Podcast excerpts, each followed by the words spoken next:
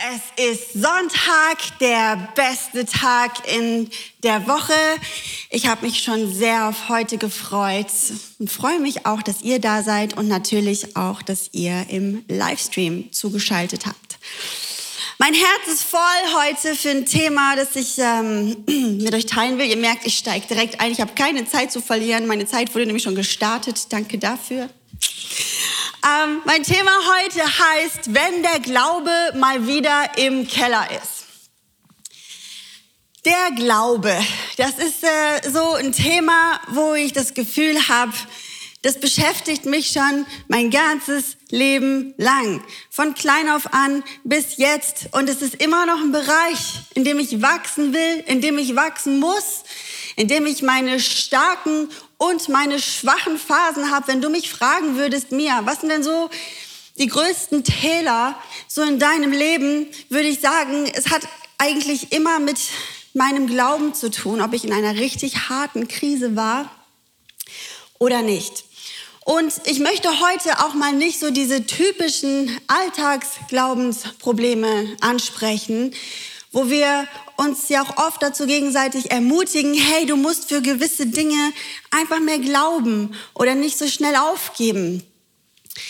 Es hat da schon viele Predigten gegeben, die ich selber auch schon gehalten habe, wo ich hätte sehr viele erbauende Beispiele für euch mitbringen können. Denken wir zum Beispiel an Petrus auf dem Wasser.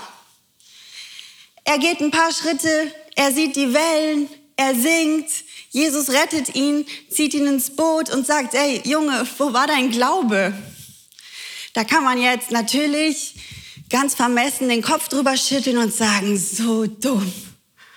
Aber wie kann man denn nicht glauben, wenn der Heiland da ist und da kann doch nichts passieren? Ganz ehrlich, ich kann das schon ein bisschen verstehen. Der hat doch keine Zeit gehabt, wirklich nachzudenken, oder? Bist du schon mal auf dem Wasser gegangen? Es war Sturm, da waren Wellen und du gehst so einen Schritt und du denkst so, oh krass, das funktioniert echt und dann siehst du die Wellen. Du hast auch gar keine Zeit im Kopf zu denken. So dieser Zeitlupenmodus aus Filmen. Kennt ihr das? So, dann kommen so zig Fakten rein. Jesus ist mit mir. Er hat gesagt, mir kann nichts passieren. Alles klar. Ich kann weiterlaufen. Zack, war der doch schon gesunken. Der hatte gar keine Zeit, den ganzen Weg abzugehen, um zur Entscheidung zu kommen. Ich kann das verstehen aus menschlicher Sicht kann ich sagen, ich verstehe Petrus voll. Ich könnte nicht versprechen, dass ich es besser gemacht hätte, sondern dass ich vielleicht auch gesunken wäre. Die Jünger im Sturm, sie haben Angst, sie schreien Hilfe, wir werden sterben. Jesus läuft über dem Wasser, sie schreien Hilfe, da ist ein Geist. Aus rein menschlicher Sicht gesehen kann man verstehen, warum sie vielleicht gezweifelt haben. Hast du schon mal Angst im Sturm gehabt? Das, weil du noch nie in einem Boot warst, wenn ein Sturm war. Aber vielleicht warst du schon mal in einem Flugzeug und es ist ganz schön holprig geworden.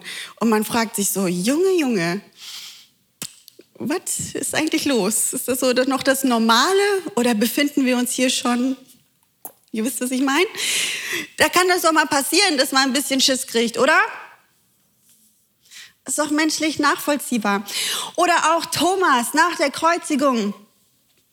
Es ist mit seinem Glauben auch nicht wirklich glorreich abgelaufen. Er will die Wunden sehen, bevor er glauben kann. Das sind auch so alles Dinge, ich kann das menschlich nachvollziehen. Über diese Dinge möchte ich aber heute nicht reden. Ich möchte so richtig über den tiefsten Abgrund, die düstersten Zeiten, die düstersten Gedanken, was ist, wenn du in Phasen unterwegs bist, wo du generell daran zweifelst, gibt es Gott wirklich oder nicht?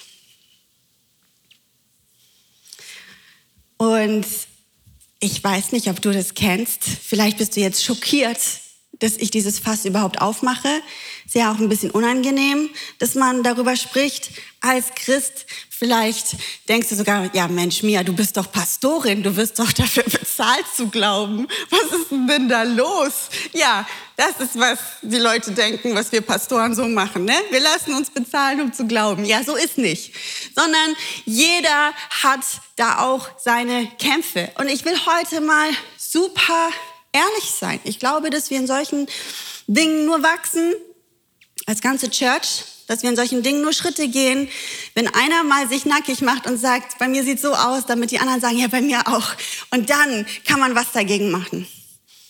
Ich habe schon oft in meinem Leben an einem Abgrund gestanden und war voller Zweifel, nicht über ein paar Alltagsdinge und wie allmächtig Gott denn wirklich wäre, sondern wirklich ran an die Basics. Gibt es dich wirklich oder nicht? Und es hat mich fertig gemacht, richtig fertig gemacht. Dann habe ich mal ein Gespräch gesucht und dann gab es so einen, einen super Ratschlag. Hey, weißt du, Mia, wenn du doch dein Leben so für Gott lebst und nachher stirbst du und stellst fest, es gibt ihn gar nicht, dann ist doch gar nicht so schlimm, weil wenn du doch nach seinen Verordnungen gelebt hast, dann war das gut für dich. Es war trotzdem das bessere Leben. Hast du hier nicht viel Party gemacht, hast du nicht viel rumgeschlömmelt oder wie ihr das auch immer nennen wollt, sondern hast einen geradlinigen Weg. Das ist doch alles gut für dich gewesen. Wo ich so denke, ganz im Ernst, glaubst du wirklich, dass es mir so schlecht geht, dass ich nicht mehr kann, dass ich am Boden lieg, wegen vielleicht ein paar Kippen, Bier und ein bisschen Sex? Das ist mir doch nachher Wurst. Hallo, was? Für mich, ich habe da meine Aktien ein bisschen anders drinne. Weißt du, ich arbeite dafür.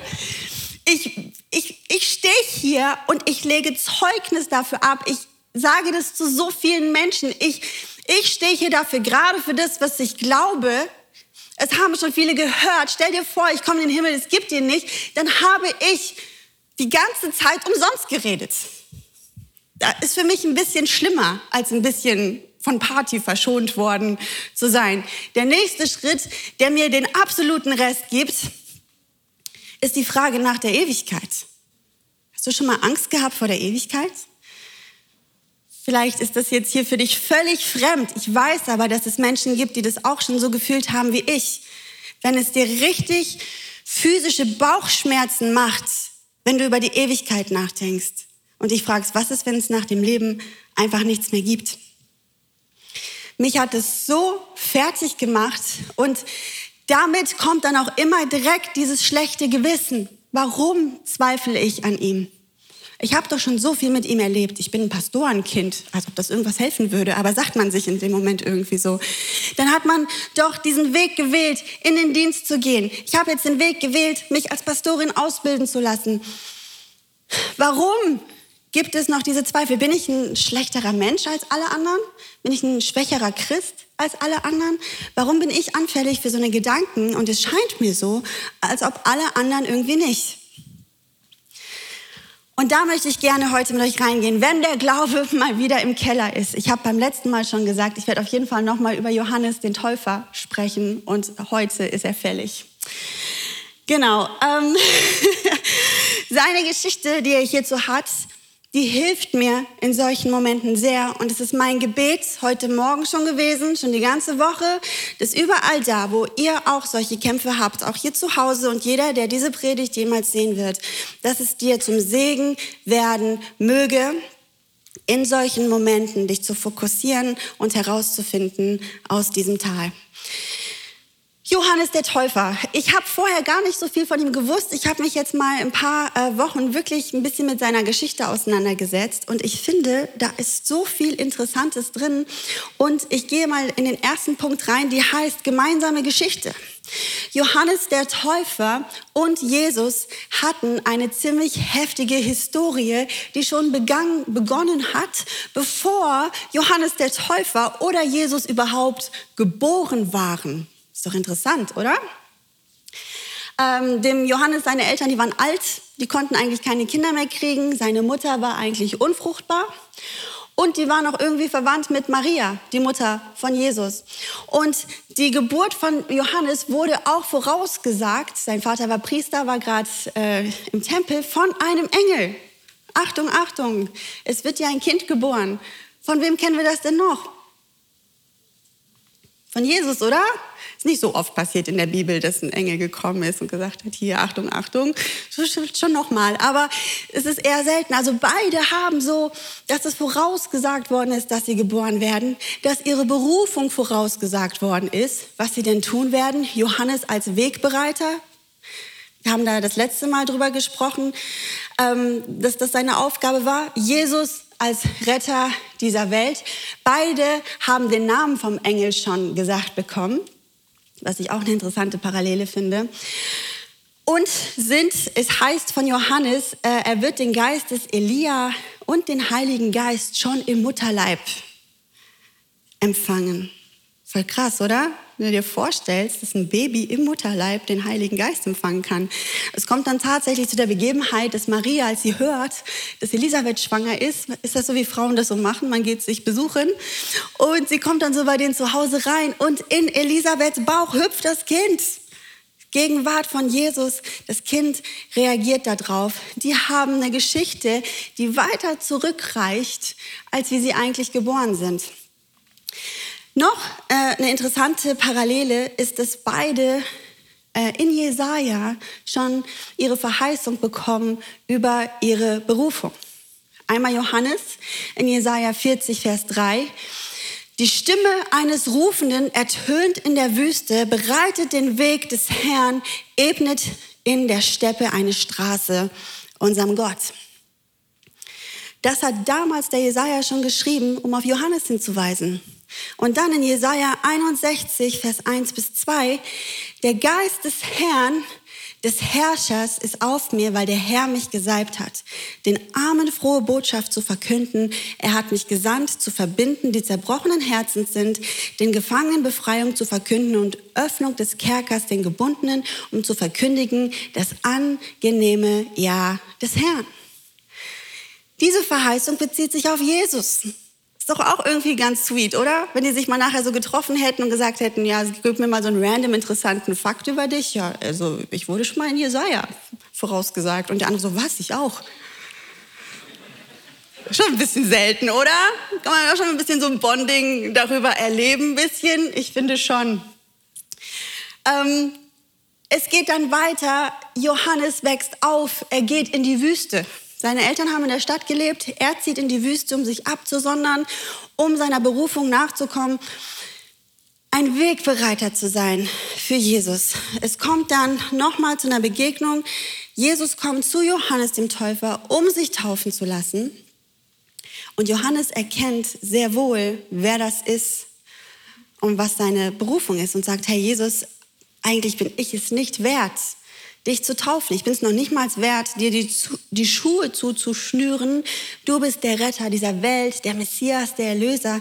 Das ist einfach so wrong, dass ich dich jetzt hier taufen würde. Aber Jesus sagt, hey, nein, hey, das müssen wir so zulassen. Also wir sehen, Johannes ist sich von Anfang an, er ist hineingeboren in diese Berufung, der Wegbereiter zu sein. Er nimmt sie an, er lebt es zu 100 Prozent aus. Wir haben vor ein paar Wochen darüber gesprochen, wie Johannes zu Jesus gestanden hat, obwohl sich dann mehr haben taufen lassen von ihm und wie er wirklich Jesus sieht und ihn mit allem, was er will, unterstützen will, all seine Gaben, all seine Talente, sein ganzes Leben dafür hingibt, um Jesus groß zu machen und ihm den Weg zu bereiten. Und dennoch, ah nee, eine Sache noch ganz wichtig, Johannes ist dabei, nach der Taufe, ihr wisst es vielleicht, kommt die Taube aus dem Himmel, setzt sich auf Jesus drauf als Zeichen dafür, dass der Heilige Geist auf Jesus gekommen ist. Und man hört eine Stimme aus dem Himmel, die hört Johannes ja auch. Hier hört er auch die Bestätigung, nicht nur das, was er sein Leben lang schon weiß und auch schon die ganze Zeit gelebt hat, sondern hier nochmal von Gott höchstpersönlich, die Stimme aus dem Himmel, das ist mein geliebter Sohn. Und nach all diesen Punkten, die ich jetzt hier gerade aufgezählt habe und wo man sehen kann, wie krass Johannes unterwegs war, wie er an Jesus geglaubt hat, wie er alles dafür hingegeben hat, kommt es zu diesem Punkt 2, heißt der Tiefpunkt in seinem Leben. Da heißt es nämlich in Matthäus 11, Vers 2 bis 3, als aber Johannes im Gefängnis von den Werken des Christus hörte, sandte er zwei seiner Jünger und ließ ihm sagen, bist du derjenige, der kommen soll, oder sollen wir auf einen anderen warten? Man kann vielleicht mehr da hineininterpretieren in die Frage, aber ich finde das irgendwie ganz schön krass. Ich frage mich, was irgendwie so passiert ist. Ich bin mal ein bisschen reingegangen in den ähm, Urtext und habe sogar mir die Wörter auf allen möglichen Grundsprachen angeguckt. Ja, da könnt ihr mal sehen hier, das Studium macht sich doch bezahlt. Ähm, und da habe ich mir das Wort andere. Sollen wir auf einen anderen warten? Ein anderer, da gibt es zwei Wörter für. Das eine ist allos. Dieses Wort wird zum Beispiel benutzt ähm, in der Bibelstelle, wenn dich einer auf die eine Wange schlägt, dann sollst du die andere Wange hinhalten. Also es ist zwar die andere Wange, aber es ist ja trotzdem gleich. Es ist ja deine andere Wange. Wisst ihr, wie ich meine? Es ist äh, anders, aber nicht derselbe. So. Und dann haben wir das Wort heteros, auch interessant, äh, und äh, wird zum Beispiel in der Bibelstelle benutzt, wo Gott damals äh, die Sprachen verwirrt hat und jeder würde in anderen Sprachen sprechen. Das heißt, eine andere Sprache unterscheidet sich ja sehr, oder? Ich kann zum Beispiel kein Wort Französisch. Null. Wenn da irgendwie, wenn ich da was höre, ich kann nichts. Gar nichts, kein einziges Wort kann ich da raushören. Vielleicht noch hier Merci, weil, die weil, die Schokolade, so heißt. So, ja. Bonjour, vielleicht noch Baguette. So, da hört schon auf. Oui, vielleicht, ja, okay, aber wirklich. Dann ist finito. Ich weiß noch nicht mal, wie ich nach dem Weg zum Klo fragt oder gar nichts, gar nichts. So, es ist eine völlig andere Sprache. Es gibt Sprachen, die kann man so ein bisschen raushören. Französisch ist eine für mich. Ich höre da einfach nichts. Gar nichts. Es ist eine andere Sprache, es ist völlig anders. Und jetzt ratet mal das Wort, das Johannes hier benutzt, als er im Gefängnis sagt, bist du der, auf den wir warten sollen, oder soll ich auf einen anderen warten? Ist nicht das Wort allos, sondern ist das Wort heteros. Er fragt hier Jesus im Ernst, bist du eigentlich der Messias? Oder sollen wir auf jemand ganz anderen warten? Jemand, der das anders macht als du. Jemand, der da anders unterwegs ist als du. Und ich frage mich so, was ist hier passiert nach all dem, was ich gerade aufgezählt habe? Nach all dem, was er erlebt hat, was er selber ausgesprochen hat, nach all dem, was er für Jesus aufgegeben hat und geopfert hat, wisst ihr, warum er überhaupt im Gefängnis sitzt? Wegen seiner Gradlinigkeit. Der König nämlich, der hatte nämlich einfach die Frau von seinem Bruder geheiratet. Und der Johannes, der hat dann gesagt, hey Leute, ganz im Ernst, so geht das nicht. Die Frau vom König ist richtig sauer geworden und hat ihn ins Gefängnis schmeißen lassen. Hat auch nachher übrigens dafür gesorgt, dass er auch noch enthauptet wurde. Nur für die Wahrheit saß er im Gefängnis, weil er geradlinig war. Und jetzt ist er im Gefängnis und diesen Schmerz, dieses Tal, dieser Abgrund, den ich aus meinem eigenen Leben kenne, der tut mir hier so weh bei ihm, weil ich es so fühle.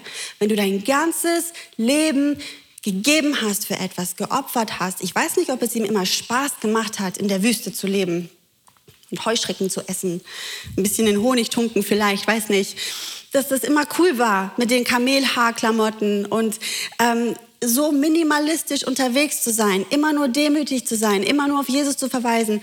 Ich kann mir vorstellen, dass dieses Leben schon eine gewisse Opferbereitschaft mit sich gebracht hat. Und jetzt ist er da im Gefängnis und stellt auf einmal alles und somit ja auch sein ganzes Leben in Frage. Und es macht mich so traurig. Was ist hier passiert? Es gibt so ein paar Gedanken, in der Bibel lesen wir da nicht viel raus und gibt es auch keine großen theologischen Ansätze, die ich euch geben könnte. Es sind jetzt hier meine eigenen Gedanken, die ich habe. Vielleicht ist Jesus ihm ein bisschen zu liberal geworden. Wir sehen schon in manchen Stellen, dass immer wieder es heißt, die Jünger des Johannes, die fasten und beten und deine Jünger nicht. Jesus selber gibt einmal ein Beispiel, wo man über ihn und seine Jünger sagt, ja, die trinken nur, machen nur Party und die Jünger des Johannes, die sind total weltfremd und die beten nur und fasten. Also die waren schon unterschiedlich unterwegs. Johannes ist auch eigentlich im ursprünglichen Sinn ein alttestamentlicher Prophet. Vielleicht kam in dem Moment im Gefängnis ganz vielleicht einfach diese Zweifel, warum sitze ich hier im Gefängnis? Warum werde ich nicht befreit? Warum holt mich Jesus hier nicht raus? Offensichtlich geht er rum und macht ein Wunder nach dem anderen, aber mich kann er hier aus dieser Situation nicht retten. Ich weiß es nicht. Das sind so mal Dinge, die ich unbedingt wissen will. Wenn ich in den Himmel komme, werde ich mich mit Johannes auf eine Heuschrecke verabreden und mal fragen, hey, was ist, was ist dir passiert? Und genauso könnte ich mich doch auch selber fragen in diesen Momenten, hey Mia, was ist dir eigentlich passiert? Dass du jetzt hier schon wieder im Abgrund stehst und schon wieder völlig fertig bist und schon wieder voller Zweifel bist und voller Ängsten bist, dass, dass du nicht klarkommst. Und Punkt Nummer drei, wie Jesus reagiert. Die Jünger kommen also zu Jesus mit dieser Frage, eigentlich dieser sehr verletzenden Frage, wie ich finde, von Johannes, hey Jesus, bist du es eigentlich? Oder sollen wir auf jemanden warten, der es eigentlich ganz anders macht als du?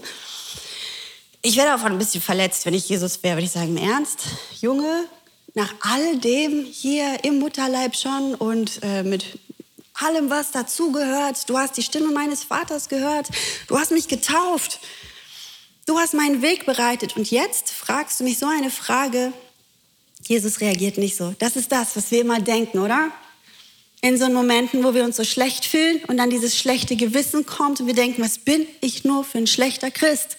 Was bin ich nur für ein schwacher Christ? Wie enttäuscht ist eigentlich Gott von mir? Wie enttäuscht ist eigentlich Jesus von mir? Und Jesus reagiert eben mit folgendem, Matthäus 11, Vers 4 bis 6. Und Jesus antwortete und sprach zu ihnen, geht hin und berichtet dem Johannes, was ihr hört und seht. Blinde werden sehend und Lahme gehen. Aussätzige werden rein und Taube hören.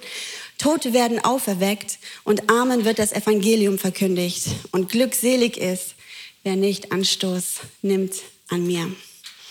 Es gibt so ein paar Kommentare zu dieser Bibelstelle, wo manche Theologen der Meinung sind, Jesus antwortet das dem Johannes, um zu sagen, wie könnte ich all diese Wunder vollbringen, wenn ich nicht Jesus wäre, wenn ich nicht der Messias wäre. Das müsste doch eigentlich deine Antwort sein, lieber Johannes. Natürlich bin ich der, auf den du hättest warten sollen, wegen den ganzen Wundern, die ich tue. Ich habe mich gefragt, ob man es vielleicht so sehen könnte, dass Jesus hier sogar noch einen Schritt weiter geht als nur diese Auslegung der Bibelstelle. Ich habe schon gesagt, Johannes war ein alttestamentlicher Prophet. Ihm waren die alten Schriften sehr wohl bekannt. Und ich glaube, er möchte den Bedürfnissen dem Johannes in seiner Sprache und auf seinem Level begegnen, indem er antwortet, Blinde werden sehen, Lahme werden gehen, Aussätzige werden rein und Taube hören, Tote werden auferweckt und Armen wird das Evangelium verkündigt. Ja, an was erinnert uns das denn? Mich erinnert das an die Verheißung aus Jesaja. Da, wo auch Johannes seine eigene Berufung her hatte, hieß es doch über Jesus in Jesaja 61. Hier, die Überschrift heißt übrigens die Ankündigung des Messias in der Bibel. Hier heißt es geschrieben, der Geist des Herrn, des Herrschers ist auf mir, weil der Herr mich gesalbt hat, den Armen frohe Botschaft zu verkündigen. Er hat mich gesandt, zu verbinden, die zerbrochenen Herzens sind, den Gefangenen Befreiung zu verkünden und Öffnung des Kerkers den Gebundenen, um zu verkündigen das angenehme Jahr des Herrn. Was ist das angenehme Jahr des Herrn? Wir singen manchmal diesen alten Schinken, es ist das Jubeljahr des Herrn. Ne? Und ich habe mich immer so gefragt, was ist das Jubeljahr des Herrn? Weiß das eigentlich jemand, was wir hier so manchmal so singen? Was das Jubeljahr ist? Ist es so random ein Jahr, das ausgerufen wurde, damit jetzt mal alle jubeln?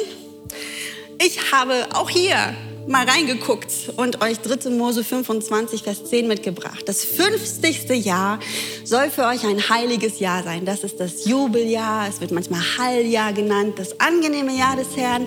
Was passiert in dem angenehmen Jubeljahr des Herrn? Es ist ein Erlassjahr. Gebt dann allen Bewohnern des Landes, die sich hoch verschuldet haben und so zu Sklaven wurden, ihre Freiheit wieder. Jeder erhält seinen verpfändeten Grundbesitz zurück und kann zu seiner Sippe zurückkehren. Alle Schulden werden erlassen im Jubeljahr.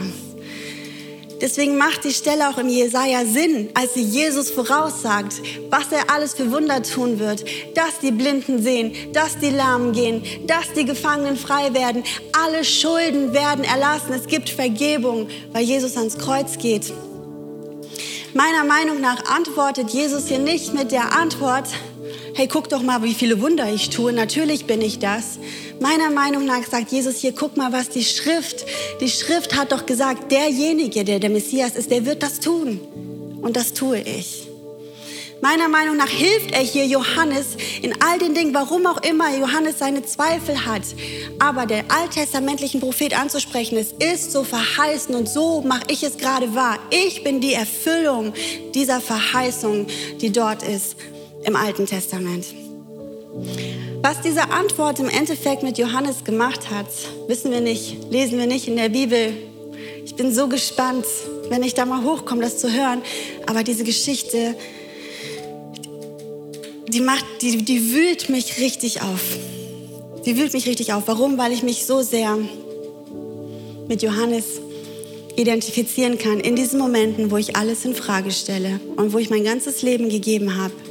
Bist du derjenige, für den ich das alles tue? Und dann zu sehen, wie Jesus liebevoll reagiert in der Bibel und Johannes auf seiner Ebene begegnet. Nicht beleidigt, sondern echt liebevoll sagt mir genau das Gleiche, will Jesus auch für mich tun. Da, wo ich am Abgrund bin, da, wo diese Gedanken, diese Finsternis über dich kommt, da ist Jesus nicht enttäuscht von dir. Er wendet sich nicht ab von dir. Er will dir auf deiner Ebene begegnen.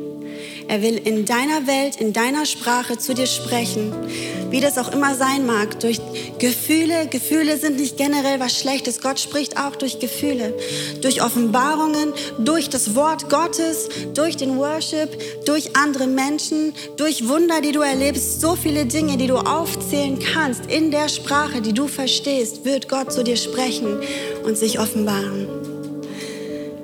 Was ist das Fazit von dem, was ich will mit dieser Predigt heute? Das erste ist, lass dich nicht von Gott trennen wegen deinen Gedanken und dieser Unsicherheit, ob du zu schwach bist, ob du zu schlecht bist. Geht es nur mir so? Was stimmt mit mir nicht? Mit dir ist alles in Ordnung. Das ist, was der Teufel gerade dann tun will, ist dich nämlich von Gott zu trennen, dass du dich so schlecht fühlst und dich noch mehr zurückziehst. In diesen Momenten ist der einzige Weg raus, der Weg nicht von Gott weg, sondern der Weg zu Gott hin.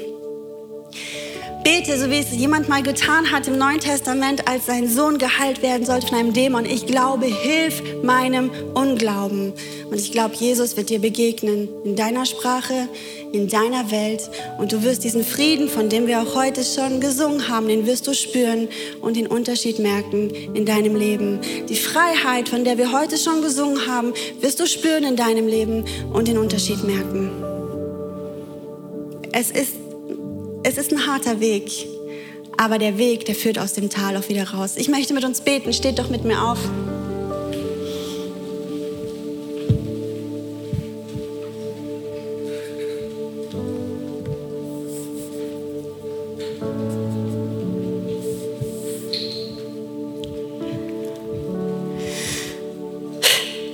alle die Augen zu. Heute ist irgendwie so ein Moment, wo ich denke, wann hat man schon mal die Gelegenheit, dass wir für unseren Glauben beten mit all denen zusammen, die noch gar nicht an Jesus glauben. Vielleicht kennst du Jesus gar nicht, hast es noch nie getan. Vielleicht bist du hier und stehst genau an diesem Abgrund mit denselben Fragen, die ich gerade erklärt habe und sagst, hey, gibt es dich eigentlich wirklich? Und wenn du eins von diesen beiden Kriterien bist, dann möchte ich mit dir beten, hier im Saal, aber auch zu Hause. Du darfst gerne einfach deine Hände strecken und wir, ich werde vorbeten. Und wenn du diese Entscheidung treffen möchtest, ich will Jesus nachfolgen. Ich will an ihn glauben. Ich will dass er meinem Unglauben hilft. Ich will in diese Freiheit hinein. Ich will diese Vergebung. Ich will mein Leben ihm geben. Ich will auch Opfer bringen für ihn. Dann darfst du einfach mit ganzem Herzen nachbeten. Aber damit du dann nicht hier alleine bist, beten wir als ganze Church einfach laut mit. Für alle, die, die das nicht betrifft, machen wir es einfach zusammen. Danke, Jesus, für das, was du am Kreuz für mich getan hast für diese Freiheit, die du mir gibst und diesen Frieden, den du mir gibst. Und danke, dass du niemals enttäuscht von mir bist. Auch dann, wenn der Glaube so richtig im Keller ist, streckst du mir deine Hand entgegen. Und ich will diese Hand ergreifen und an dich glauben. und lade dich in mein Leben ein. In Jesu Namen. Amen.